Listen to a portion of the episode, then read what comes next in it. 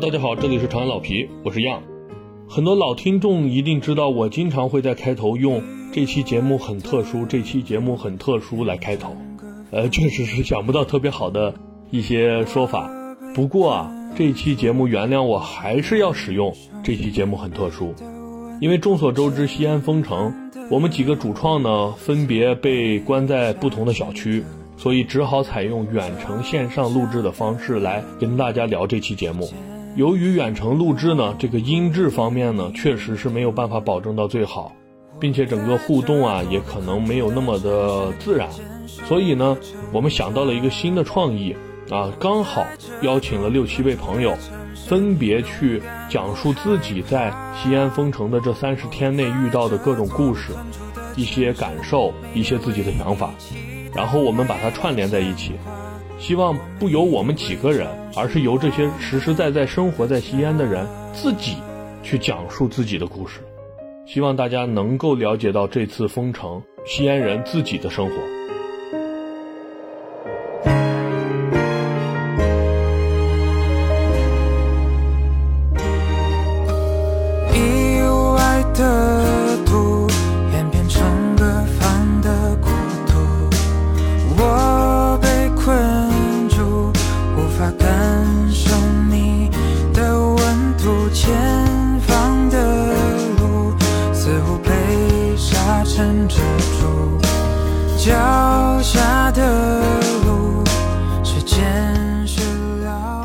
西安封城是在十二月二十三号，但是在二十三号之前的两周就已经有若干零星的病症出现。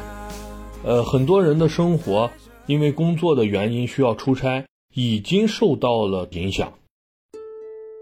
我这感触比较深，开始是我本来就是从事医药行业的嘛，微信群里面就有很多各种各样的，嗯，之前同事呀，各方面的群，突然有一天就爆了，说西安这边。那药房的有一个工作人员确诊了，然后我本来都是已经安排好了下周要去出差的，突然这个事情就有点懵，就赶紧跟那个同事说了一下，说这边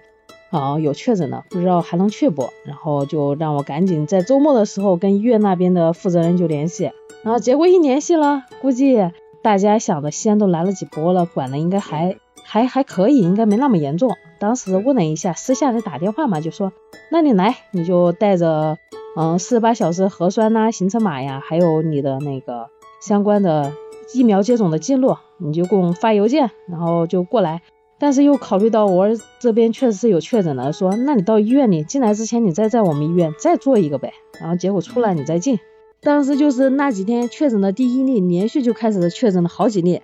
我在那边出差，安排了五天呢，哪里都不敢去。生怕当地的人嫌弃我嘛，然后还有北京的同事在办公室里面都戴着口罩。然后干完活之后的印象最深的就是，本来第二第二个星期又接着出差，然后一回来之后看的那个病情的呃确诊的数量一个高一个，然后就发现了我们西安这边好像要封城呐。然后我那微信圈里面就各种开始说，哎呀哪个医院有什么确诊的呀，这呀那呀，小消息就开始传开了，然后就是。哪里外省的过来要支援我们这边了？做核酸，各种各样的医疗团队要来了。然后我就开始联系下一个出差的地方打电话，人家那边就已经开始直接拒绝我了，让我说让我缓在家里工作。除了一些人因为工作出差的原因受到了这几个零星病例的影响，绝大部分人还是在正常的工作和生活。而且他们大部分人也没有将这几例病症放在心上，毕竟常态化疫情已经两年，而且二一年也经历过数次类似的事情，所以他们还是像往常一样继续在工作和生活。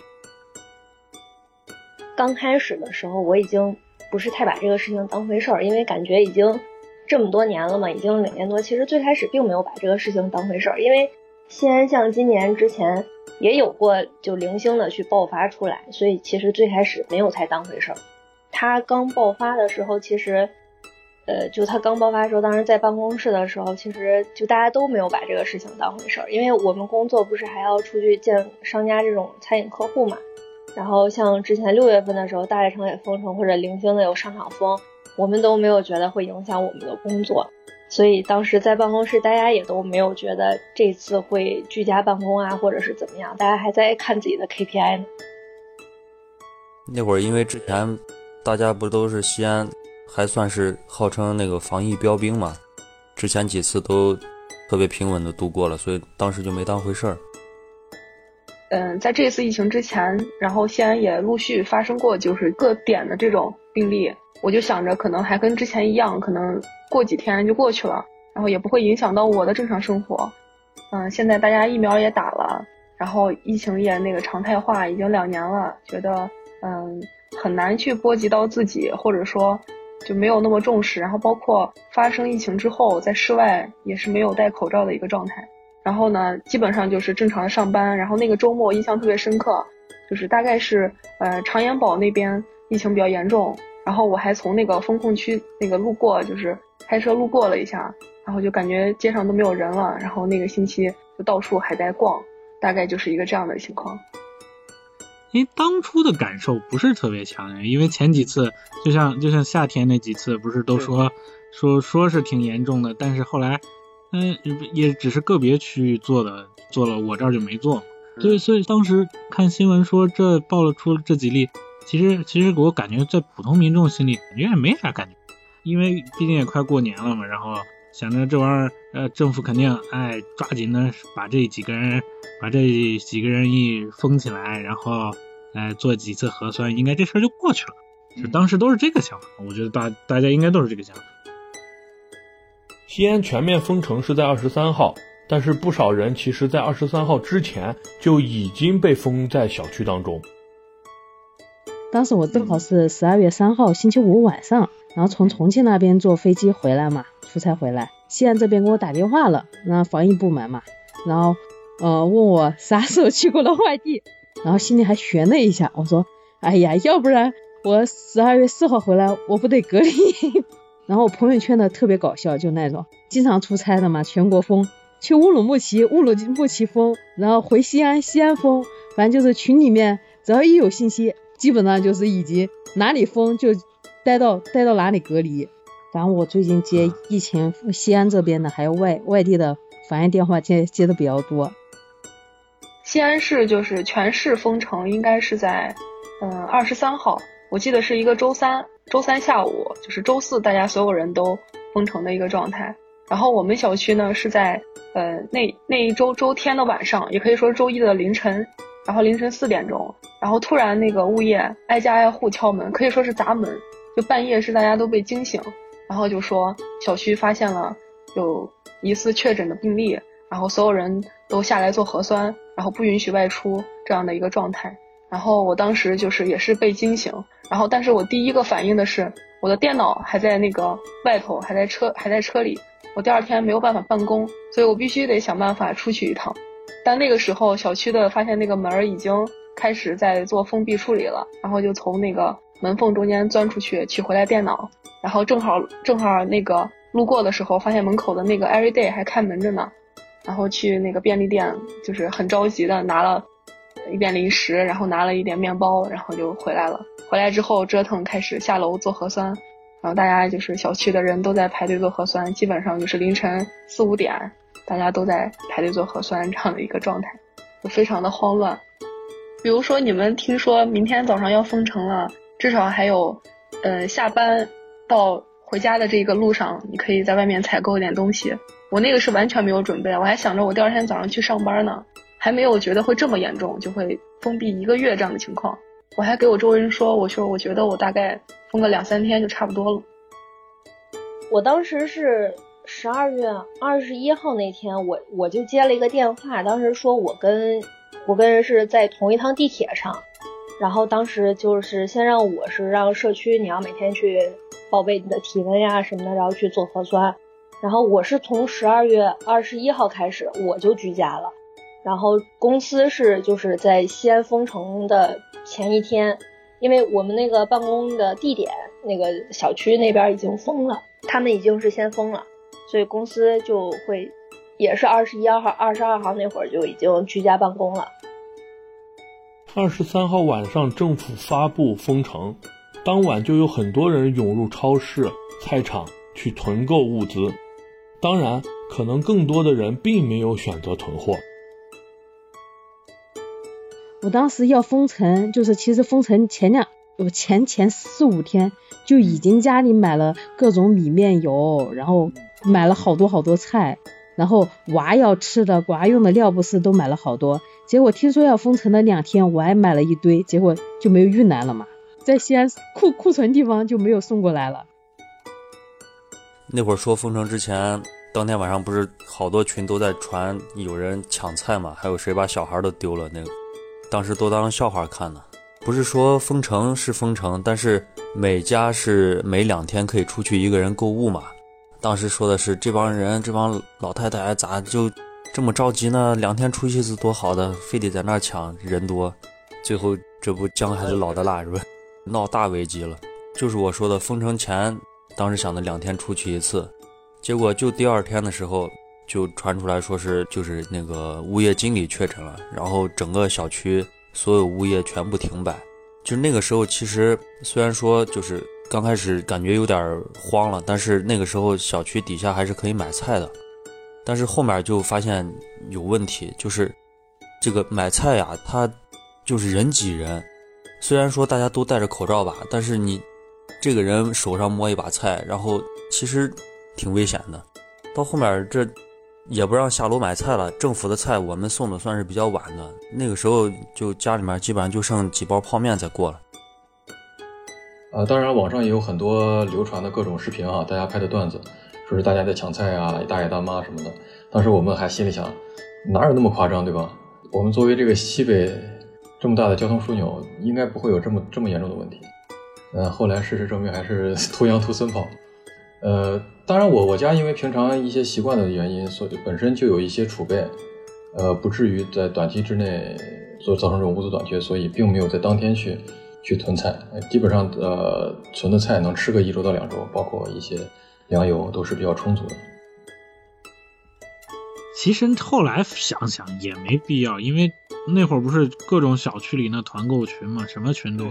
然后你基本上，而且我们楼下那个菜。那个蔬菜店，人家都说了，随时打电话，随时有，因为好像这些呃民生供应的东西，他们都要求必须充满足嘛。你后来一想想，确实没必要抢。在封闭居家的日子里，大家的生活变得更单调了。其实隔离之后，一直到现在，每一天其实基本上百分之九十九的时间都是在家里这样一个封闭的空间里面。然后呢，如果是工作日的话，每天其实生活还是比较规律的。早上我们我们的上班时间是八点半，所以我们就固定八点半要开一个晨会。然后呢，上午的工作，上午的工作一般情况下就是核酸做核酸比较密集，做做核酸就属于每天就唯一一个可以下楼转一圈的机会。然后大概是在早上九点半到十点之间做一个核酸，然后中午还是保持一个良好的习惯，中午要午睡一会儿。然后下午开始上班，那上完班之后，那可能就是在家里嗯躺着追个剧。然后最近这个疫情确实在家待太久了，然后每一天就特别喜欢趴在窗户上发呆，就得发呆发上个十几分钟，看一看外面的世界，然后幻想一下自己出去之后要干啥，就每天的一个精神的动力。然后嗯，在疫情爆发的特别严重的那一段时间里面，然后会每一天固定的五点钟要关注那个疫情新闻发布会。看那些疫情的那个轨迹，自己有没有有没有去过，就自查一下。每天都要固定这个时间点要看一下。哎，其实我们这个工作在家办公就还影响还挺大的，因为我们是要一些餐饮商户的这些就是营销啊，包括这些数据什么的。那其实我们一居家办公，首先餐饮商户他们也出不去了，然后我们最开始那就只能是电话沟通一下最近什么情况。然后看一下有没有什么需要帮助的，但其实能做的就会比较少了，那只能是一些就是信息的一些收集了。这段时间因为我家就是有小动物嘛，有猫有狗，所以就可能就跟小动物们聊聊天啊，因为确实是比较无聊，然后可能就呃睡觉、看电视、刷剧。就大概也就是这样子了，因为我已经一个月整了都没有出过我的小区，除了当时做核酸的时候会出去遛个风，剩下时间其实都没有出去。因为我们这个小区吧，就是它只是不让我们出小区，它没有封我们的楼，所以正常小狗的话是可以每天出去遛狗的，这个是没有管的。对，我估计我家小孩这段时间看的电视顶他去年一年看的电视。就刚开始还定的计划，比如说起来学个习，然后看看一两集电视，然后再做个操什么的。到后面就根本管不住这个。学习吧，是学，但是一上最多十分钟，他注意力一不集中，我俩就轮换着就就得血压就得往上飙，后来就彻底放养。你学习完全没有效果，小孩记不住，然后还把自己气得半死，到到最后哎自己万一再生病了，连出都出不去，还是命要紧，彻底放弃。呃，我们家孩子总体来说还是比较懂事的，因为我是两个孩子嘛。嗯，老二才呃五个月，不到五个月。老大呢，那孩子肯定是是喜欢去外边玩的，平常也是在疫情之前也是每天都要出去玩的。然后，因为我们这边的管控政策，除了最严重的那几天，就天天做核酸那几天，是严格不让下楼之外，基本上每天都是要去小区里边要和小朋友去玩一玩。平时在这个阶段、这个时期就没有不能有太奢奢望的要求了。就是只要有就行了，因为我们这边还是有一些这个网络的渠道是可以送货过来的，所以在那个渠道，在那个平台上面的一些物资，包括一些日常的蔬菜呀、粮油啊，包括一些肉类，都是可以正常买到的。呃，也会做一些比较多的一些储备，所以这个方面倒没有什么太大的短缺。疫情风控让不少朋友开始尝试着做饭，也许从前从来没有下过厨房。这时候也不得不一展厨艺。嗯，平常像基本上从呃二零年初的那次疫情那会儿也是没办法，在家自己尝试做过几次饭，中间再也没有自己做过。那现在疫情也没有办法，你也外卖也叫不到，然后嗯各种你也不能出去去买，只能自己在家就是做一些速食，那煮个水饺，然后煮个方便面这种。非常简单的，可以可以自己做一点，那没办法。嗯，我们当时小区里面有自己的超市，然后这个小超市呢，除了嗯中间有一段有大概有个两三天是封闭的一个情况，就是其他时间在疫情期间都是正常营业的，所以它大概有几个小超市，就是还可以保证就正常的一个买菜呀，基本的这些东西都可以买到。然后加接着就是抢盒马。接龙啊，抢一些抢一些菜。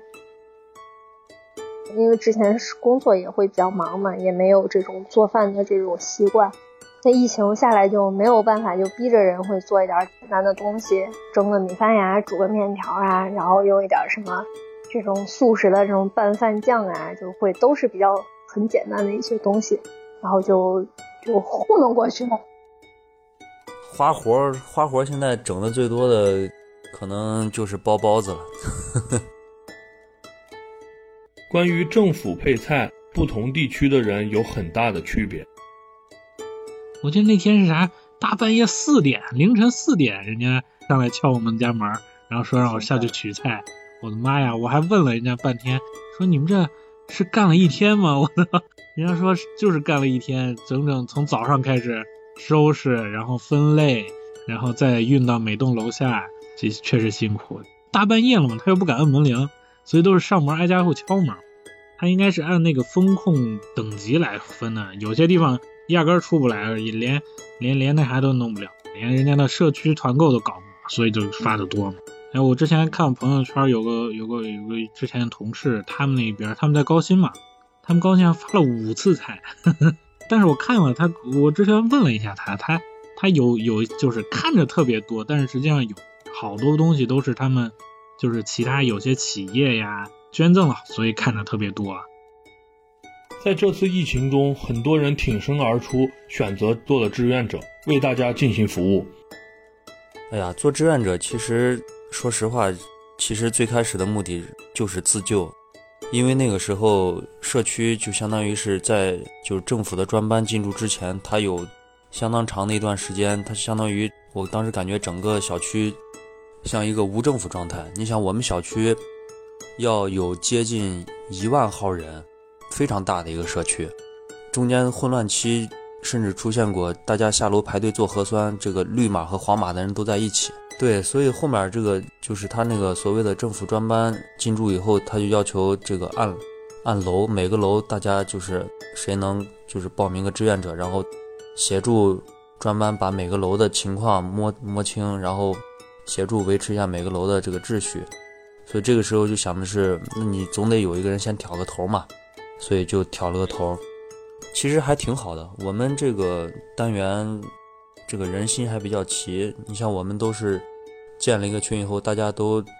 交了一笔相当于是本单元的公积金，我们相当于是自费购买了一批消杀还有这个防护服之类的东西，然后排的班儿，到现在还在坚持着每天这个对整个楼做一遍消杀。另外一个就是因为我们现在还是每天一核酸嘛，然后协助医护做这个核酸的录入。因为现在都是上门核酸，再一个的话就是你刚才说的，呃，前期这个政府配菜的这个分发，各单元的分发，到现在这个因为慢慢情况好转了，允许一些商铺大家组织团购，然后以团购的形式把把菜送到我们单元楼底下，然后我们再做做完消杀以后再分发，因为我们小区现在还算是风控区，所以呃是不让我们出单元门的。所有的东西买的东西都是在小区门口有，现在是其他物业的人进驻以后，协助专班把东西运到各单元门口，是这么一个方式。在这次疫情三十多天中，很多人在某些时刻感到了焦虑或者恐慌，心态上可能也出现了很大的变化。一开始稍微有一点，因为一开始不是可能。可能这个疫情把大家都打得措手不及吧，然后无论是啊，无论是社区的组织呀，还是还是我们这个呃小区里自己物业的组织，可能都不到位。嗯，那会儿不是一个是一码通崩溃嘛，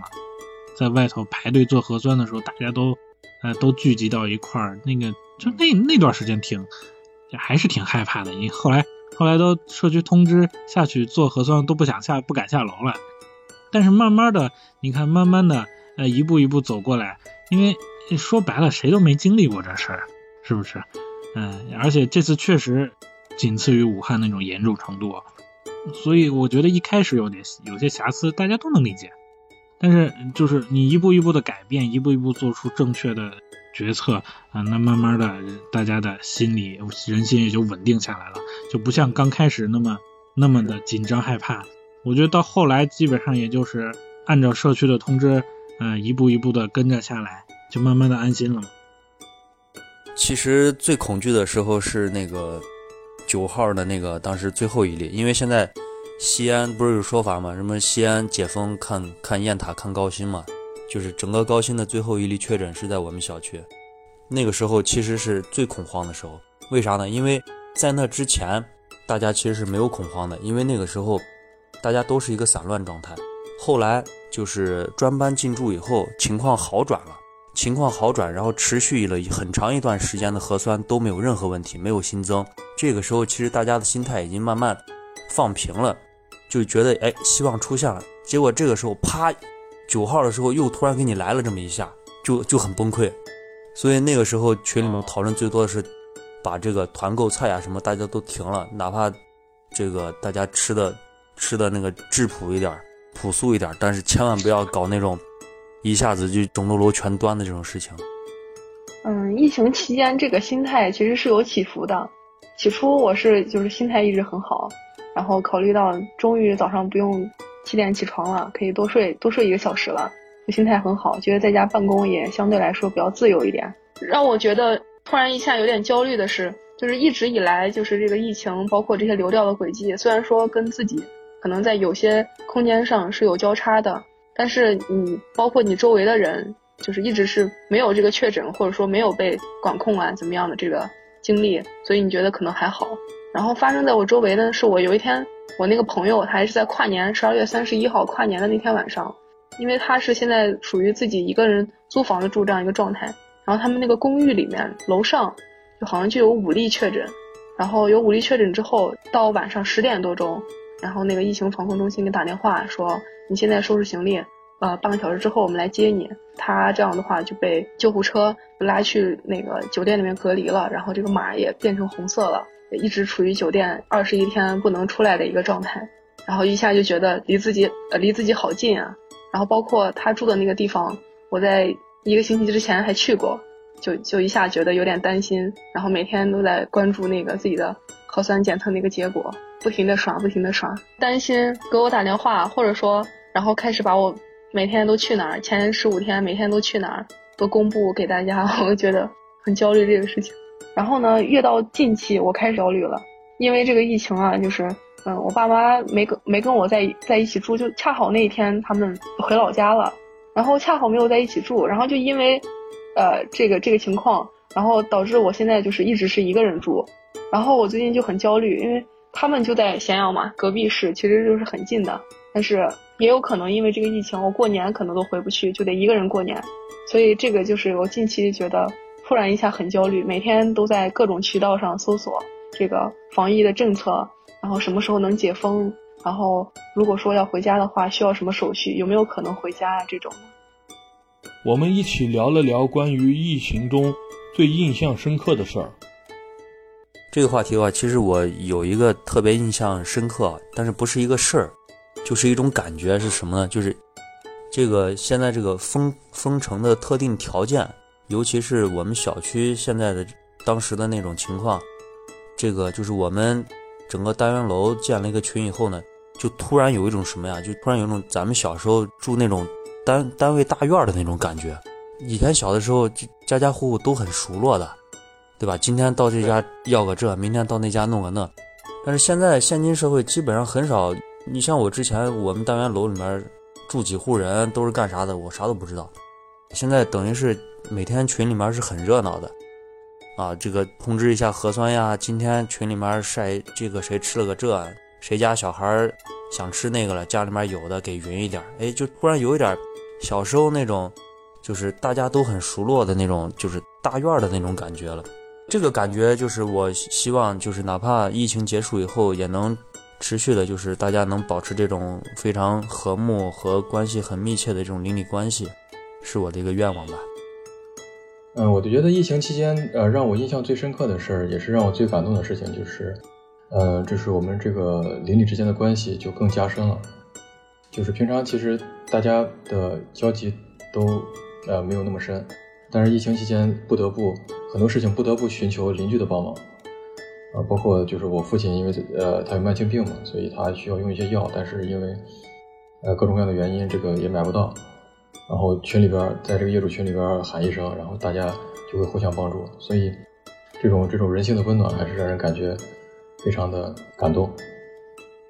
一个是娃生病那会儿，就是你出门之前就特别担心，要么出不去咋办呀？啊，因为娃那会儿烧三十九度，你要出不去咋办？出去我找不到车咋办？然后再说我去了医院，他们医院不接收我怎么办？就那会儿最害怕、最担心就是，但是那还好，那会儿没那么就没那么的严格。在节目的最后呢，我们跟几位朋友一起分享了最后一个问题：在即将解封之际，在这个春节来临之前啊，有什么事情是想跟听友们最后进行一个分享的？然后网络上，包括各种朋友的朋友圈里、群里面会。流传各种小区里边的一些情况，啊，一些一些各种防疫政策，甚至可能也有大家不理解的地方，有一些呃很比较负面的一些事情，在大家这个大家之间流传吧，大家去讨论。但是我想说的是，除了这些负面的事情呢，就是其实也还有，同时身边还有很多感人的事情。所以，遇到问题不害怕。我觉得这次这次西安遇到的这个这些问题呢。对于我们来说也是机会，我们有机会去直面这这些这些问题，然后去去在将来去更好的去对待这些问题。我相信我们的城市一定会越来越好的。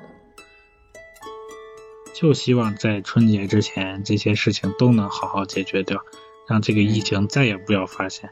实在不行，给咱给咱弄两鞭炮放一放，把这个邪祟驱一驱，是不是？让我们过大家全国人民都过个好年。这个现在这种情况，其实跟家里沟通过。首先肯定是回不去了，因为回去要隔离。但是其实公司的假并没有那么长，而且他们其实也是过不来的，因为这个疫情现在马上在其他地方最近也是也比较严重，所以他们也是过不来。那这个东西也跟家里沟通过，就是其实我觉得父母还算比较理解这个事情，虽然大家都想着回家过年，但是还是以安全为主吧。就是他们也就也在跟我说，就自己买点好吃的呀，或者看看就是西安这边的同事啊、朋友什么的，肯定还有跟我一样的嘛。或者你们可以在一块儿，最后把这个年夜饭一吃，然后就等到后边清明呀、五一啊这种假期的时候再回去吧。就是这个疫情呢，从啊二零年初到现在二二年初，已经整整两年了。然后现在呢，正好也呃正值这个中国农历春节的这样一个。时间节点，希望以这个时间节点，如专家所说，然后是最后一个疫情的冬天，希望这个疫情早点过去，然后让大家都开始有一个新的一年，然后每天都能就非常自由的过自己想过的生活吧，就这样。喝一顿大酒。OK，这里是长安老皮，感谢您的收听，我们下期节目再见。